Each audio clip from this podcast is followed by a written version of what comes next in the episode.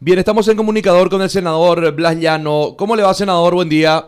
Buen día, Quique. Un saludo cordial a Blas y a toda la audiencia de Radio Primero de Marzo. Gracias, senador. Gracias por atendernos. Bueno, eh, queríamos conversar con una persona muy a ver, eh, identificada eh, de uno de los sectores más importantes del Partido Liberal, en este caso como usted, eh, en este momento en el cual alianzas vienen, alianzas van, en, miras a lo que va a ser las elecciones de octubre justamente municipales, en donde los partidos tradicionales están buscando realmente esa, esa concertación de todos los partidarios a los efectos, a los efectos de poder llegar fortalecidos. Pasa con el ANR y queremos saber cómo va todo por carpas del Partido Liberal Radical Auténtico, senador.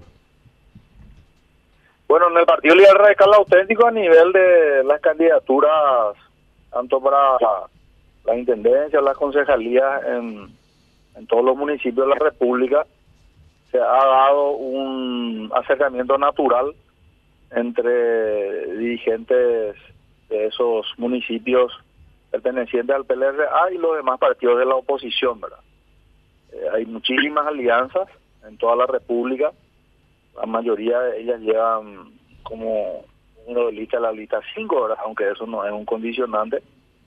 Y en lo interno partidario también se da un entendimiento, eh, diría, muy maduro de parte de la dirigencia de base del partido, en el convencimiento que solamente la unidad del PLRA y de la oposición puede darle mayores chances de victoria en estas elecciones municipales del próximo 10 de octubre a los distintos candidatos, ¿verdad? Así es la situación, lo cual eh, nos hace pensar de que el, partido va a salir muy bien de estas elecciones, aunque tenemos el impedimento y el inconveniente de la falta de, recursos económicos, ya que el, el directorio anterior, con su presidente, ha dilapidado los recursos y hoy tenemos una deuda de 38 mil millones de guaraníes, por lo tanto los candidatos a intendentes y concejales del partido que normalmente suelen recibir el, respaldo económico del partido para lo que están destinados el aporte el subsidio electoral, de acuerdo a la ley electoral, hasta en lo que la ley electoral dice, esta vez no va, no va a haber. Eh, hablaba días atrás en lo personal con Eduardo Nakayama, senador. Vamos a la comuna capitalina Asunción y me decía Eduardo Nakayama, estamos fuertes, estamos bien, hay muy buena alianza con diferentes sectores de la oposición y otras que vendrán también. Eh, estamos con un importante apoyo, me decía, en lo que respecta a Asunción, Eduardo Nakayama. Ahora, mi pregunta es la siguiente, saliéndonos un poquito de lo que son las, elecciones, senador, y tocando eh, lo que decía recién, eh, el tema económico del Partido Liberal en sí. Eh, hoy las condiciones no son las mejores, digamos, para afrontar ese, ese gasto que representa las elecciones. No, desde ese punto de vista categóricamente que no, ¿verdad? Porque hubo una hubo una muy mala administración del, del partido por parte del, señor Alegre, rayando a lo que sería la tipificación de un delito que es la lesión de confianza. Y hasta ahora él no pone la cara, ¿verdad? Él no, no nunca rindió cuenta en cinco años de presidencia, como si el partido fuese suyo, Pero dejando de lado eso. Que ya estamos cansados de decirlo y parece que a nadie le importa, nadie reacciona eh, se está supliendo con, con lo que es realmente la dirigencia de base del, Partido Liberal Radical Auténtico. La dirigencia de base del Partido Liberal Radical Auténtico es generalmente un, un ciudadano de a pie, como yo le digo, para no decir un ciudadano común, ¿verdad? Como, como se dijo en su momento, un ciudadano de a pie, que generalmente en su comunidad es reconocido como un dirigente comprometido con su con su con su barrio, con su compañía, con su territorio social.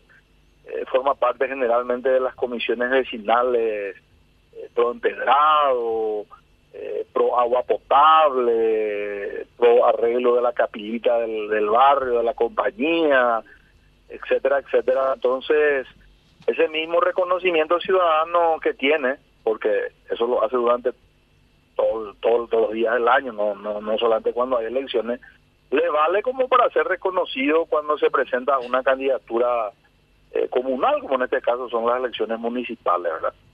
Entonces, a pesar de todo ese inconveniente de carácter económico, porque hay que reconocer que los recursos económicos son importantes hoy, sobre todo para el tema de, de propaganda electoral. Si es posible, uno tiene que tener una propaganda en la radio, tiene que tener propaganda en la televisión, en fin, aunque sea que las redes sociales también hoy ocupan un lugar importante, no es lo único. Y depende también, si uno tiene un buen equipo de redes sociales, su contenido y el objetivo que persigue también va a ser superior. Pero dejando de lado todo eso, como te dije, yo soy particularmente optimista, pero no dejo escapar la oportunidad para reprobar una situación en la cual el presidente del partido está totalmente ausente. Senador, y hacemos un cambio de frente, mirando a la vereda de enfrente, ¿cómo ve la unidad que está al menos, o la supuesta unidad al menos que está denotando el Partido Colorado? Y el Partido Colorado siempre ha sido un partido muy práctico, ellos eh, durante muchísimo tiempo se pueden estar peleando como, como perros y gatos, pero faltando unos días antes para unas elecciones y sobre todo teniendo en cuenta que lo que les une básicamente es la permanencia en el poder. Eh, y bueno, eh, salen en fotografías, participan en actos públicos de manera conjunta. Y eso para el dirigente de base del Partido Colorado, entiendo, es es importante, ¿verdad? Por eso lo hacen, si no hubiese sido importante no lo hubiesen hecho. Ahora, y en el partido... Y, en cambio nosotros ni siquiera eso podemos hacer porque el presidente del partido está enfrascado en, una carrera de carácter personal, él piensa más en su candidatura, que sería la tercera para el 2023, obviando de que si en estas elecciones municipales el partido no sale bien parado, ni él ni nadie va a tener posibilidades realmente de competir con éxito en el 2023. Por eso justamente a eso iba, senador. Si me está diciendo que lo que está realizando la ANR o el Partido Colorado funciona porque ellos salen en fotografías, en imágenes, abrazados días antes de las elecciones y que eso siempre fue una cuestión que le funcionó a su criterio. ¿Por qué el Partido Liberal no puede tomar el mismo rumbo si es que es una cuestión que funciona, esa unidad que se demuestra ante la gente? Bueno, yo dije que a mi criterio le funcionaba al Partido Colorado, lo cual no significa que le funcione al PLRA. De todas maneras, con el actual presidente del partido eso es imposible. Porque él, por ejemplo, va a la ciudad de Caguazú. En Caguazú el intendente es José Papu Ríos, que fue intendente hasta hace poco, renunció para volver a candidatarse. Tiene un alto nivel de popularidad, porque hizo un trabajo comunitario y social muy importante tiene amplias chances de, volver a ser reelecto, digamos, en una ciudad tan importante como, como la ciudad de Caguazú. Sin embargo, el presidente del partido se va a hacer campaña eh, con un candidato a concejal de su movimiento interno, que está creo que en el número 6 o en el número 8, pero no lo hace con el candidato a, intendente de, de, de Caguazú. Y eso es una cosa inexplicable, ¿verdad? Parece, parece una criatura. Realmente yo creo que o parece una criatura o ha perdido el horizonte este, este muchacho. ¿eh?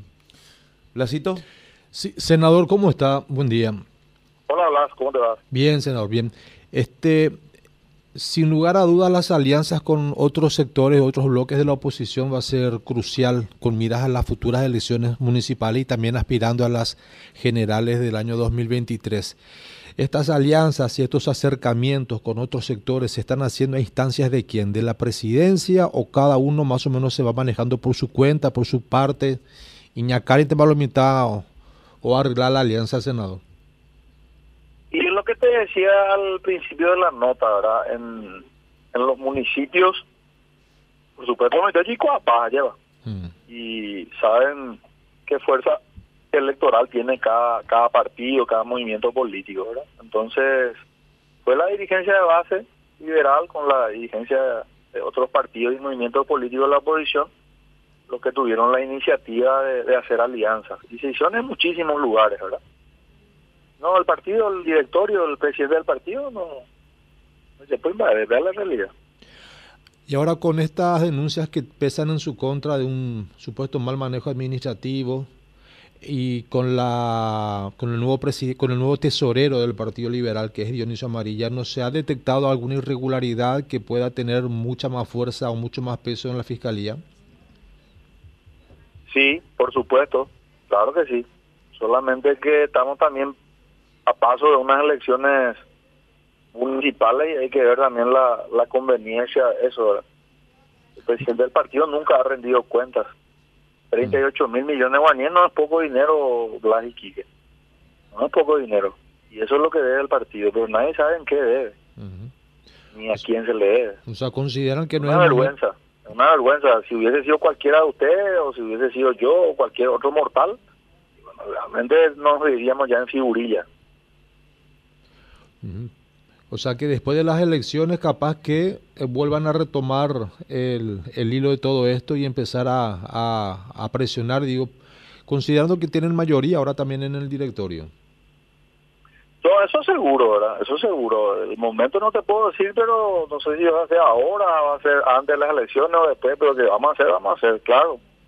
eh, los que reciben, las instituciones que reciben recursos del Estado, tienen la obligación de rendir cuentas. Así de sencillo es. Y los partidos políticos son personas jurídicas de derecho público y reciben recursos del Estado en base al aporte estatal que se hace todos los años y en base al subsidio electoral de acuerdo a los votos y los cargos que tuvo en las últimas elecciones. Y eso hace un, un monto bastante importante que la ley electoral permite gastar en ciertas y determinadas cuestiones nomás, no, este permite gastar en cualquier cosa, ¿verdad? Por ejemplo, se recordarán ustedes esos soldados de Alón que eran tan fanáticos y que llegan y hacían escaches y manifestaciones frente a la casa de algunos dirigentes. Eran 80 aproximadamente. Lo que nadie no sabe es que su salario era del partido, era entre 4 y 12 millones de guaraníes, ahí está el en patrón. y no hacían nada, excepto eso, ¿verdad? Y eso hay que justificar. Eso no, no, no, no es que se puede hacer nomás. Ahora si es tu plata y sale de tu bolsillo, ningún problema, ¿verdad? Pero es, es recurso público. Eso hay que justificar. Senador Hamba, esa pillapota coalición pe financia a la pende de campaña, porque y, va y la aporte a Andipoli la plata, ¿cómo van a hacer? Algo ya, algo generalmente quien más quien menos tiene amigos, parientes que tienen un poco más de recursos que uno y se recurre a ellos, hacen actividades eh, sociales. Impresionante la creatividad que tiene la gente. Eh, ahora con el tema también te decía de las redes sociales y pase hoy lo necesitamos hoy para no hacer la, ya podamos la propaganda, una más linda que la otra. Y también hacen actos y tienen sus calcomanías y sus remeritas y sus kepi. Realmente es admirable. Yo me saco el sombrero ante la dirigencia de base del PLRA porque eh, y porque en condiciones normales digamos nadie se animaría a ir a unas elecciones en estas condiciones sobre todo conociendo el poderío económico que tienen de por sí los candidatos de concejales del Partido Colorado y aparte del apoyo que tienen de, su, de sus líderes nacionales, movimientos internos y partidos institucionalmente hablando. Bueno, senador, muy amable por esta charla para Radio Primero de Marzo. Gracias a vos, Quique. Saludos nuevamente a Blas y a la audiencia de Primero de Marzo y siempre a las órdenes.